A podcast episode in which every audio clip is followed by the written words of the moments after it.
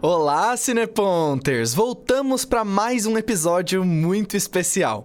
Eu sou Victor Lebarbenchon, apresentador de hoje do Maioral de Cinema da Rádio Ponto. Já esteve animado para um filme, mas quando viu que ele tinha uma nota ruim daquele seu crítico favorito, acabou perdendo a vontade de ver? Ou alguma vez viu um filme tão bom que ficou esperando ansiosamente a análise da Isabela Boscov e quando ela saiu, na verdade não gostou? O programa de hoje é exatamente sobre isso, quando nossas opiniões divergem dos críticos ou quando somos influenciados por eles. Preparados? Bom, então vamos lá!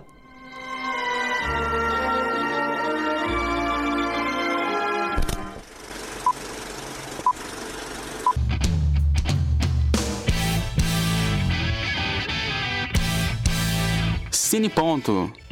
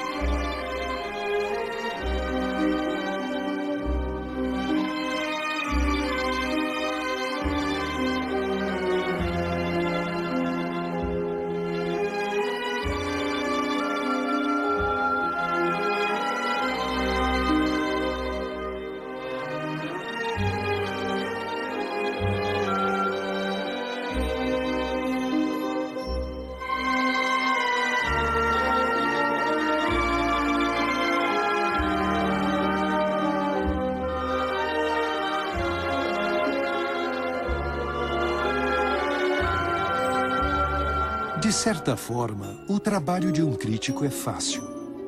Nos arriscamos pouco e temos prazer em avaliar com superioridade os que nos submetem seu trabalho e reputação. Ganhamos fama com críticas negativas que são divertidas de escrever e ler. Mas a dura realidade que nós, críticos, devemos encarar é que, no quadro geral, a mais simples porcaria talvez seja mais significativa do que a nossa crítica. Mas há vezes em que um crítico arrisca de fato alguma coisa, como quando descobre e defende uma novidade.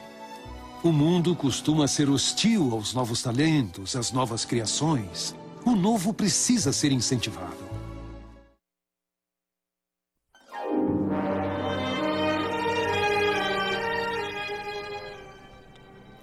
Você acabou de ouvir uma parte da crítica de Anton Ego no final do filme Ratatouille, de 2007. Se você viu o filme, vai lembrar que o crítico é uma parte central da narrativa. E é assim durante toda a nossa vida. Hoje em dia, é comum a gente abrir um vídeo ou um site para ver as notas que um filme, uma série ou até mesmo um restaurante recebeu. Podemos ter nossa opinião própria, mas sempre gostamos de validar ela com as críticas. Mas nem sempre o público e a crítica concordam. Acessando o site Rotten Tomatoes, já nos deparamos com disparidades. Velozes e Furiosos 10 tem 55% de aprovação dos críticos, mas esse número sobe para 85% nas análises do público. E isso é comum. Super Mario Bros., o filme, Homem-Formiga e a Vespa, Quantum Mania, Star Wars, Os Últimos Jedi e assim adiante. Sabendo as bilheterias desses filmes, já temos uma noção. Mas será que as críticas importam ou não para a audiência?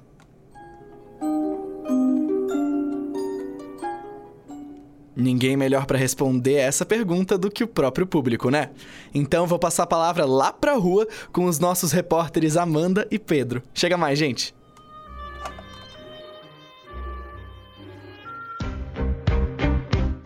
Cineponters! Bem-vindo ao nosso quadro especial de hoje. Por conta desse tema um pouco polêmico, nós do Cineponto ficamos muito curiosos sobre as opiniões de vocês. Então, hoje a gente veio com uma proposta diferente. Chegando com Fala Povo, a gente quer saber qual é a voz do público. Com isso em mente, saímos andando pela UFSC perguntando para vocês o que acham desse mundinho de críticas e se elas realmente influenciam na hora de sentar na frente das telinhas. Pois então, peguem seus caderninhos e abram um Twitter porque tá na hora de soltar as opiniões. Bem, chega de enrolar que a curiosidade tá grande. Então, queríamos saber primeiro se os críticos e as críticas de cinema estão sempre certos.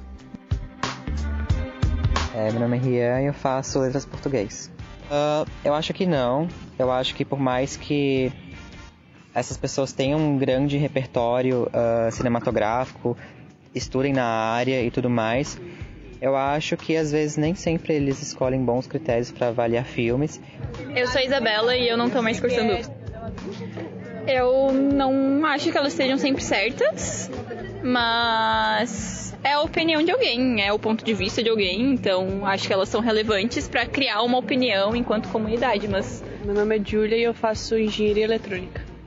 Eu acho que não, porque o cinema é bem subjetivo assim, então por mais que eles tenham uma visão um pouco mais técnica, eu acho que vai quem tá vendo o filme ou enfim, uh, o que for a mídia de avaliar assim se é algo que gosta ou não. Então é meio subjetivo essa parte de gostar ou não, mas aspectos mais técnicos eu acho que é um pouco mais relevante, assim. Já era de se esperar mesmo, mas não sabia que a diferença ia ser tão grande assim. Eu achei ótimo. Todo mundo tem bom senso por aqui. Então, para a segunda pergunta polêmica, será que as críticas famosas influenciam na hora de escolher um filme para assistir? Ou no caso, deixar de assistir também? Meu nome é Milena e eu faço engenharia civil. Meu nome é Vinícius e eu faço direito. As críticas que são feitas de alguns filmes, elas fazem vocês ter mais vontade de assistir alguma coisa? Ou no caso, não assistir? Algumas críticas são mais atraentes, algumas às vezes eu não concordo e eu fico ainda com vontade de assistir o filme mesmo assim. É, eu acho que vale a pena ver várias críticas e quanto mais divergentes forem as críticas, mais interesse eu vou ter no filme, que é um filme meio polêmico assim, né? Meu nome é Vitória e eu faço engenharia elétrica. Eu gosto de, sempre de ler as críticas, principalmente das pessoas é, que não são críticos. Críticos eu acompanho também no Letterboxd, mas não é algo que diretamente influencia para mim, porque eu me baseio bastante na sinopse, é, trailer, nos visuais, e se eu me interesso por isso, aí eu assisto. Então não me influencia tanto. Pedro e não curso nada. Sim, sim, sempre antes de ver um filme eu acompanho quem os, os influenciadores que eu gosto e ver o que eles falam do filme, as críticas. O Oscar, por exemplo, também, tipo, eu sempre vejo tudo sobre o Oscar e eu assisto os filmes porque foram indicados para lá também. Então, diria que sim. Eita, como são influenciáveis. Não posso julgar, porque sou igualzinho, tá? Amo muito um tomate podre. Sim, mas então eu acho que ficamos por aqui. Nosso povo falou o que pensa e nós ouvimos. E agora, para você, Cineponter. O que passa pela sua cabeça? As críticas de cinema estão sim certas? Deveríamos deixar elas nos influenciar? Comenta lá no nosso Instagram e fala o que vocês acham. Tchau, tchau e até a próxima. Tchau. Eu sou Pedro Guerrazi. Eu sou Amanda Stella Túlio para, para o Cineponto. Cineponto.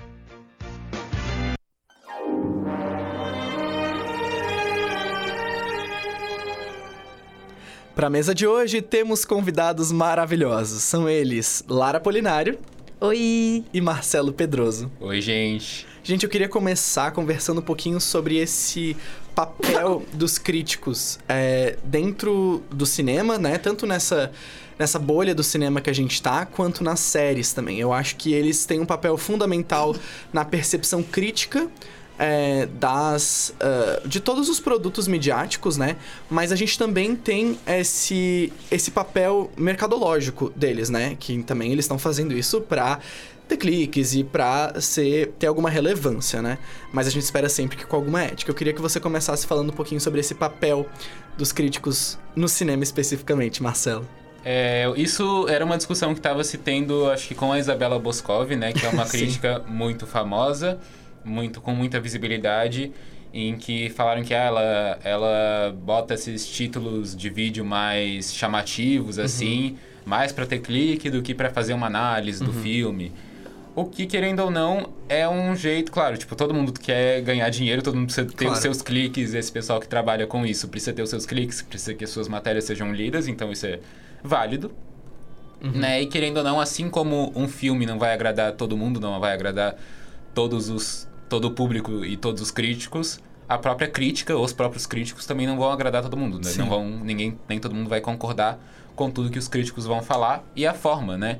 É, por exemplo, o pessoal pode estar ouvindo a gente agora no Cineponto e achando que a gente está falando mão de besteira. Exato. E isso é tudo bem, porque é um conteúdo que a gente está jogando na internet e cada um consome se quiser consumir, se não quiser não consome. Uhum. Então, assim como um filme, né? Claro que é outra, outra pegada, mas é... Ainda assim, cada um consome o que quiser e não existe essa coisa de fiscal de opinião, que eu acho que é o que as pessoas sentem muito de que ah, opa, o crítico não gostou, isso significa que ele tá é, não tá validando o meu gosto do filme. Uhum. Eu gostei do filme, o crítico não gostou, tudo bem, tu continua, pode continuar gostando, ninguém tá te impedindo. O crítico só tá lá fazendo o papel dele de, como pessoa que é- tem mais embasamento porque estudou isso, vai falar com termos mais técnicos a opinião dele. Uhum. Agora, isso não impede o público de, de gostar ou de não gostar, mesmo que o público, o público pode ter a opinião de, ah, só gostei, só não gostei.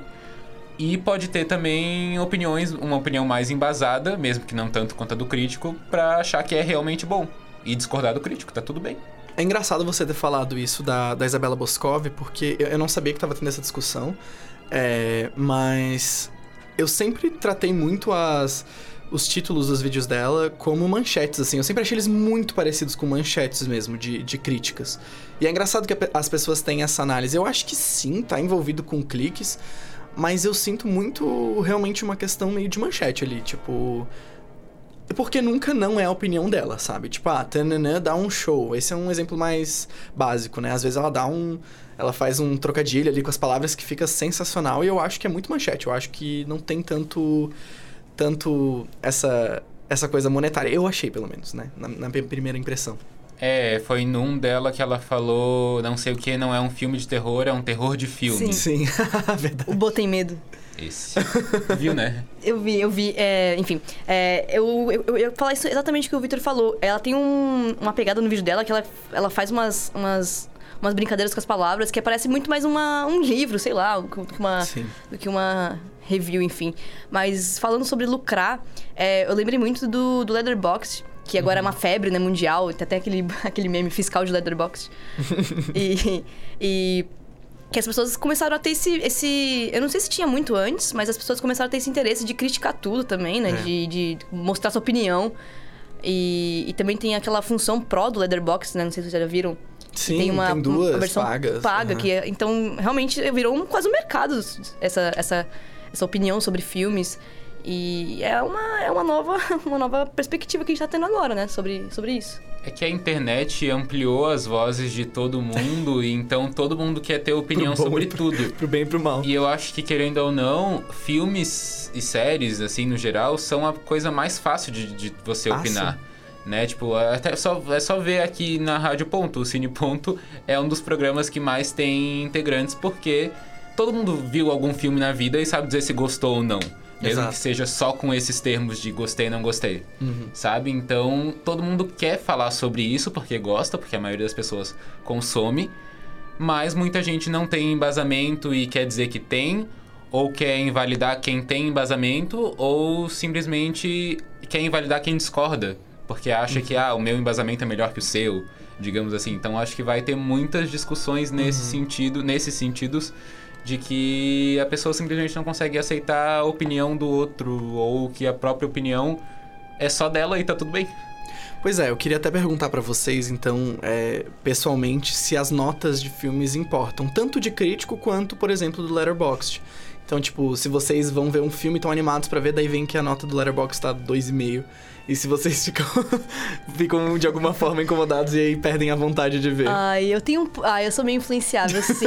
eu, eu- Tipo assim, eu fico muito animada, sei lá, só sai um trailer, eu fico animada, daí eu vejo, tipo, aquelas primeiras reviews dos críticos, eu fico, nossa, até desanima. Sim. Mas também tem casos de que a crítica é boa e o público não gosta, né? É, o caso que você cita do Star Wars, o episódio 8, que é um filme que eu gosto muito, muito mesmo. E, e tem, óbvio que tem outras questões por trás da- da- da- do público não ter gostado. É uma questão também de. é, foi ne- nesse filme mesmo, foi mais misoginia mesmo, por causa da, da, da protagonista feminina. Uhum. Mas. E xenofobia também, né? Xenofobia pra Porque tinha a caramba. questão da, Sim, sim. da Rose. E. Enfim, mas eu, eu sou muito influenciável e quando eu vejo que, um- que uma nota foi.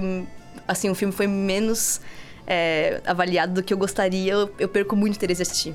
Não tem jeito. E você, Marcelo? Eu não sei se eu sou influenciável, talvez acho que no oposto, sabia? Eu vejo que é um filme que o pessoal tá falando muito mal, eu vejo, eu assisto e fico, ah, não foi tão ruim assim, sabe? Daí eu acabo meio que gostando mais do que, tipo, do que seria, sabe? Aham. As expectativas dando- estavam baixas, é, daí... mais crédito. Tipo, agora eu fui ver o Homem-Formiga e a Vespa Quantum Mania. Tipo, não fui ver no cinema, daí o pessoal tava todo mundo falando mal. Eu tava esperando um filme péssimo. E é um filme super ok, assim. Ele não faz nada de bom, mas ele Uhum. também não faz nada de péssimo, tal. É um filme genérico da Marvel número 46. Então... Então, tipo, eu acho que nesse sentido de expectativa, o pessoal fala, ah, esse filme é genial, eu vou assistir, eu não acho ele genial, eu acabo ficando com um gosto ruim. Uhum. E eu acho que também depois que eu assisti o filme já e eu vou ver que a nota dele é baixa, eu fico meio tipo, ah, que- tipo, me... ah, claro, todo mundo tem isso de a sua opinião não é a da maioria. Tu fica assim, ah, como é que o pessoal acha isso? Então eu tenho um pouco disso, mas eu tento pensar, pô, é a opinião dos outros, tá tudo bem, mas é difícil, né? Claro. Então, sei lá, se eu penso, tem dois filmes, sei lá, Shrek 4 tem uma nota menor que a de Shrek 3 no Letterboxd, eu acho, ou tinha. E eu fico, como assim, gente? O 4 é claramente muito melhor que o 3. Eu fico meio tipo, como assim? E faço aquelas piadas já, esse pessoal não sabe fazer, mas só em piada, porque querendo ou não, é, é cada um, cada um. Uhum. Então, Letterboxd mudou completamente o jeito também como a gente vê, vê filmes, né? Não sei se pra vocês também, mas pra mim, eu Mudou, sou... mudou. E, tipo, eu acho insano como a gente termina um filme e já quer dar crítica logo em seguida. A gente e virou, e tornou, tornou isso um hábito, sabe? Que a gente já é, terminou, tá nos créditos, a gente já saca, saca o celular, abre o aplicativo pra. Igual o Marcelo falou, a gente quer muito dar a nossa opinião pra tudo agora, né? Exato. E. E ver, ainda mais com que o Letterboxd tem aquela, aquela atividade recente dos seus amigos.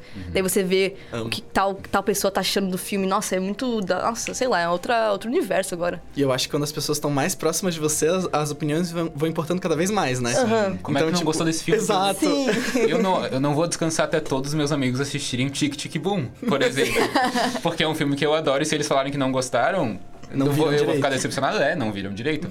Mas eu, eu, eu me- o Letterboxd me estragou porque eu agora não consigo ver um filme sem durante ele pensar, tá, que nota que eu vou dar? Sim. Daí eu começo, tá, eu tô na metade do filme, eu lembro, opa, um tem que dar nota, daí eu começo. É três ah, e Até agora seria um 4. É. Mas eu acho que essa questão da nota, porque crítica em texto, em opinião, é uma coisa. Crítica por nota é outra. É.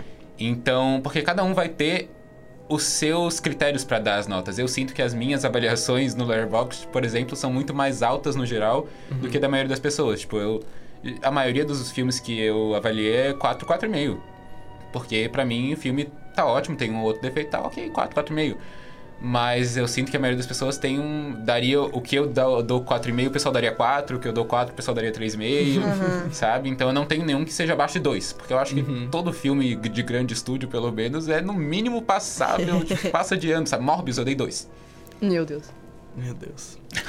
Interessante essas respostas de vocês. Fiquei até com uma vontade de abrir o Letterboxd de ver umas reviews. Então, que tal a gente mostrar um pouquinho pro nosso público como que é a experiência das reviews do Letterboxd?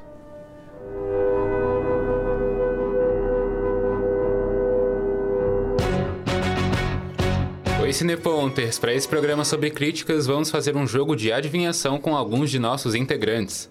Como bons cinéfilos que somos, temos contas no Letterboxd e fazemos críticas engraçadinhas sobre os filmes que assistimos. E assim a gente vai ver se consegue identificar os filmes de quem nossos colegas estão falando. Então a gente trouxe aqui algumas críticas que os nossos integrantes fizeram.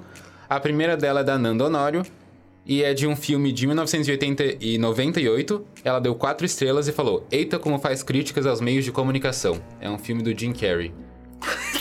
Nossa, Tá. sei lá, o sh- show do Truman. O show de Truman. Sério? Uhum. Também da Nanda, também do Jim Carrey. Um filme que ela deu três estrelas e meia e botou: Não entendi nada, meio esquisitinho. Ai, O Máscara. Não. pensei. Faço ideia. Brilho eterno de uma mente sem lembrança. Eu amo! Não, dá, não dá. Ele é muito ruim. É literalmente um dos meus filmes favoritos. É o pior filme que eu já vi na minha vida. Ana Beatriz, para. É o pior para. filme que eu já vi na minha não, vida. Não, é um dos meus filmes favoritos, de verdade. Agora uma crítica da Maria Isabel Miranda. Eu ia falar o nome do filme. Ela deu quatro estrelas e meia, é um filme do ano passado. E ela falou, só não foi cinco estrelas porque não chorei. Mas que lindo, sério. A24 não erra, né, amores? After Sun? After Sun. Nossa! Luísa 2, Bia e Malena 0. Agora do Vinícius Graton. Um filme do... Um filme... Eu não vou falar... Só vou falar. Ele deu 3,5 e vou falar a crítica, porque ele é mais óbvio. Às vezes amar é lutar Kung Fu interdimensional com a sua filha. É tudo em todo lugar ao mesmo tempo. Nossa, Eu- eu, achei que ia ser um filme do Ryan Gosling. Eu também. Eu, eu, tava, eu tava. Começou a tocar todos os filmes do Ryan Gosling aqui na minha cabeça. Eu já estava com La La Land na ponta da língua. Nossa. Também do Vinícius, agora ele deu meia estrela. Nem as cenas de luta e os efeitos especiais desse filme são interessantes. Além de ser largado e sem roteiro, todos os efeitos sonoros dão dor de cabeça. Qualquer um Se da fossem apenas 10 minutos de filme, o mundo seria um lugar melhor. Homem-Formiga? Os Vingadores Guerra Infinita. Morbius. Nossa. Nem sei qual filme que Também não. Agora é minha. É um filme da Pixar. Eu dei cinco estrelas e falei. Esse entra na categoria filmes que eu vejo como uma figura paterna que estarei decepcionando se não viver minha vida ao máximo. Carros. É aquele do bichinho que eu me esqueci o nome. Vida de inseto. É. Soul. Soul. Eita, como acerta. Agora a gente tem aqui. Eu e Luísa da Matrix Zero. Também é minha, é um filme de terror de 1980. Eu dei três estrelas e meia e botei. Laerte eu não entendi. Nossa. Porra! Nossa. Sei lá, Scream. É. A Noite dos Mortos Vivos. Nem ideia. O Iluminado. Nossa. Ok. e agora, ok. pra finalizar também minha, um filme da Marvel recente, Uh. que eu dei quatro estrelas e falei filme não recomendado pra gente chata. Guardiões da Galáxia? Não tão recente, É. mas bem recente. Aquele novo com a Angelina Jolie. o- Não. Homem-Formiga? Não. Doutor Estranho. Thor, Amor e Trovão. Não. Ninguém assistiu, por isso que ninguém acertou. É, mas, mas esse é um filme injustiçado. Enfim, é isso, gente. Muito obrigado Perdi. pela participação. Foi ótimo ter essas adivinhações. E é isso. Nós somos Marcelo Pedroso Luísa Fepe. Ana Beatriz Vilete. E Malena Lima. para o Cine Ponto.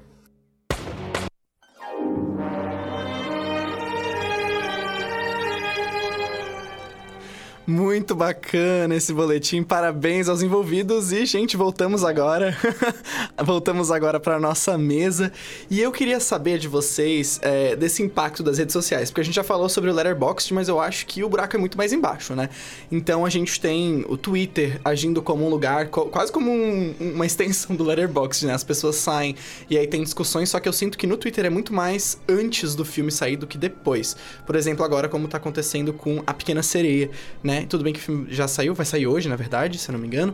É, mas teve muita discussão desde do anúncio da Halle como a, a, a Pequena Sereia, a Ariel, ou até agora que a gente tava discutindo, então, as, os live actions da Disney. Eu queria saber, é, primeiramente você, Marcelo, eu sei que você às vezes tá envolvido nisso. Eu queria saber o que, que você tem a dizer sobre esse impacto das redes sociais.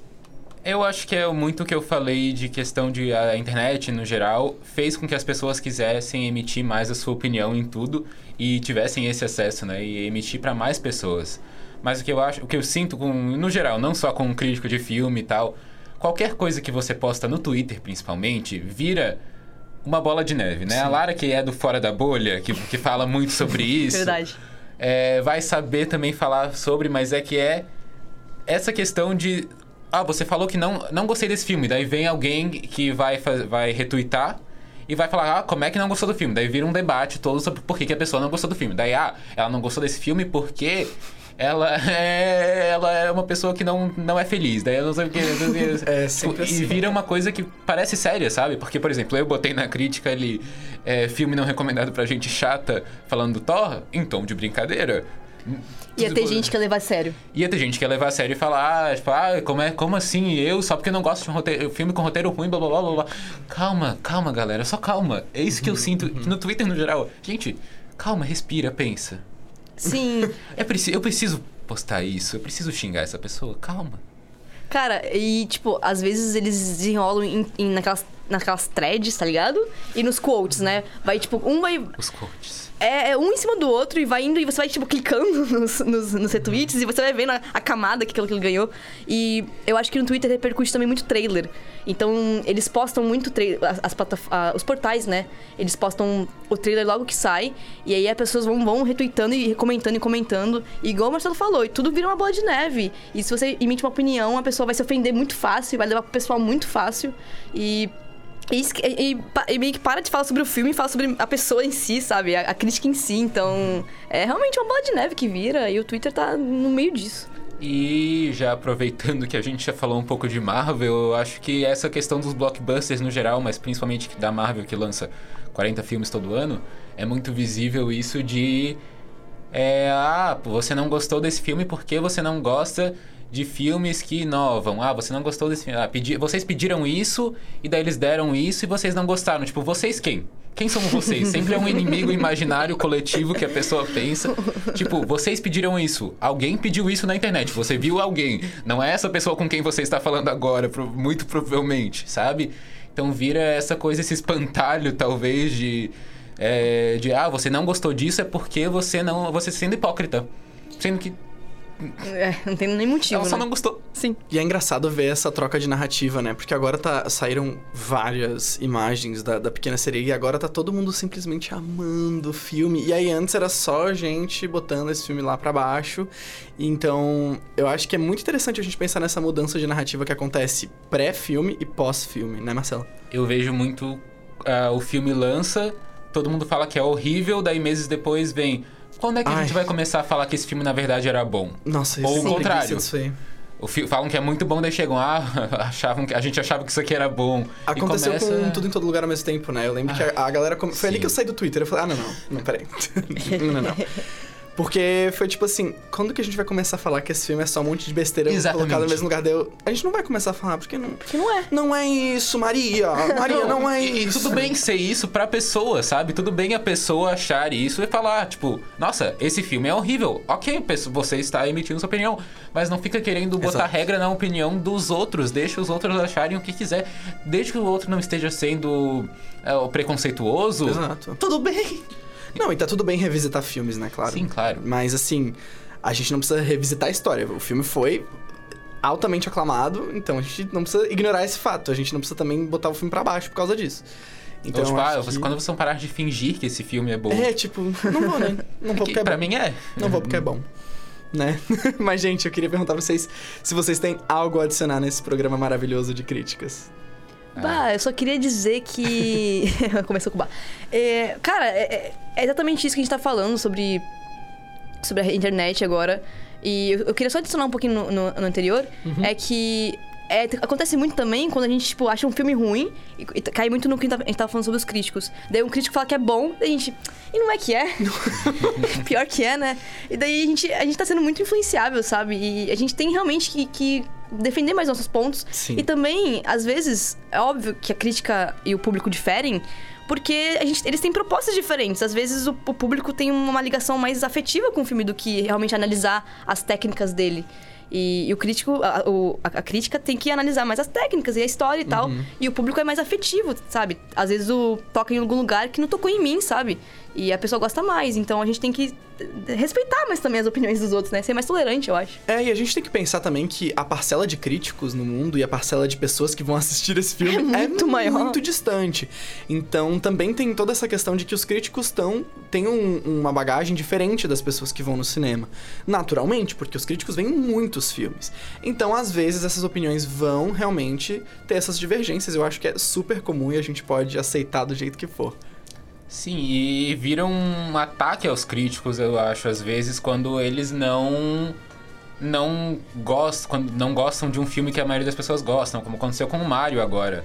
Ah, o Mario, todo mundo gostou e os críticos falaram que é ruim. Ah, vocês vão ter que parar de confiar em críticos. Não tem que confiar, desconfiar de nada, só Exato. ver, absorve isso e daí fala o que que tu achou. Tipo, os críticos não são teu, teus inimigos se eles não gostaram.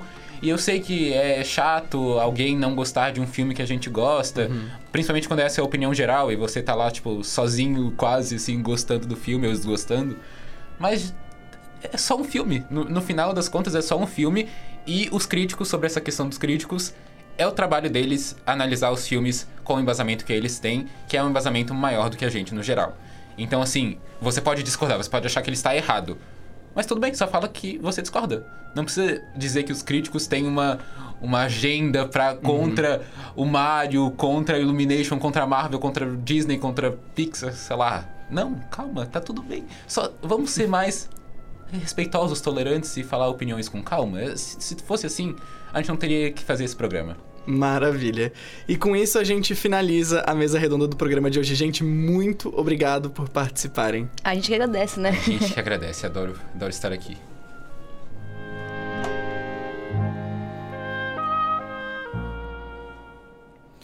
A trilha de hoje é de uma das trilogias mais aclamadas por críticos e amantes da sétima arte.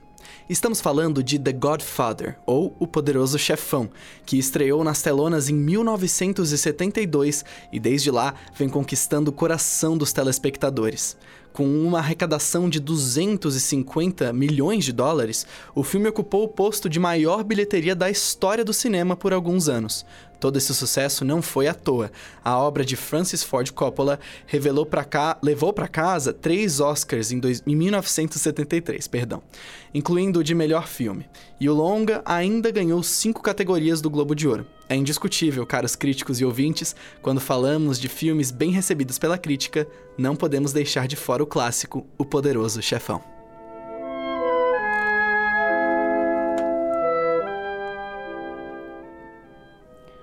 Esse programa foi produzido por estudantes de jornalismo da Universidade Federal de Santa Catarina no primeiro semestre de 2023. Apresentação e roteiro por Victor Lebarbenchon. Boletins por Amanda Estela Túlio, Ana Beatriz Vilete, Luísa Fepe, Malena Lima, Marcelo Pedroso e Pedro Guerrazi. Áudio pego do filme Ratatouille, da Pixar, todos os direitos reservados. Mesa redonda com a participação de Lara Polinário e Marcelo Pedroso. Trilha por Vinícius Graton. Artes e redes sociais por Julia Goetz. Técnica por Peter Lobo. Orientação da professora Valciso Culoto. Rádio.UFSC. É jornalismo, é cinema, é rádio e ponto.